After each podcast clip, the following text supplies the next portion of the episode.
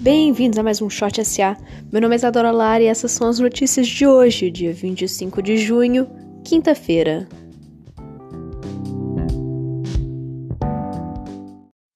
O coronavírus continua fechando frigoríficos. O frigorífico de Cabreúva está suspenso por 14 dias e está fazendo os testes em seus funcionários.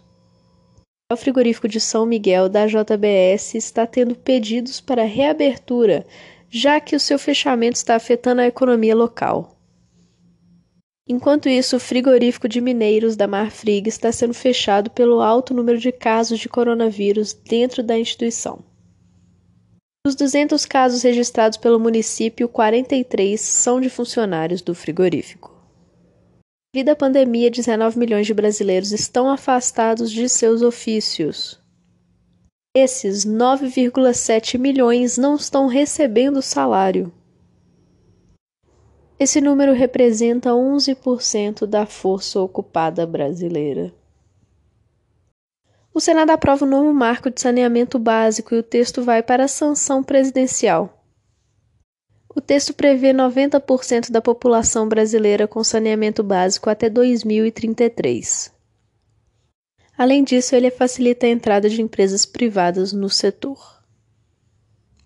O Supremo Tribunal Federal decidiu ontem a continuar a proibição de redução salarial de servidores públicos em estados e municípios. A lei permite essa redução caso os gastos cheguem a 60% da receita arrecadada pelos estados e municípios. Ela estava suspensa desde 2002 pelo Supremo Tribunal Federal.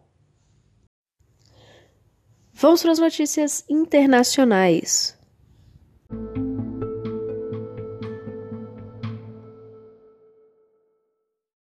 Os Estados Unidos estão considerando mais 3 bilhões de dólares em tarifas com França, Alemanha, Espanha e o Reino Unido. Alguns produtos que receberiam essas tarifas são as cervejas e as azeitonas o estado da Califórnia segue com seu processo de chamar os motoristas de Uber e de Lyft como empregados e não como terceiros. Em janeiro, o estado passou uma lei que fazia com que fosse mais difícil que esses serviços fossem tratados como serviços de terceiros. Nos Estados Unidos, as companhias têm dificuldade de saber se vão reabrir ou manter fechadas. A Disney adia novamente a abertura de seus parques para o dia 17 de julho, e a Apple não sabe se abre ou não suas lojas novamente.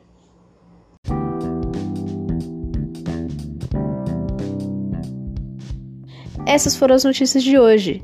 Tenha um bom dia e até logo!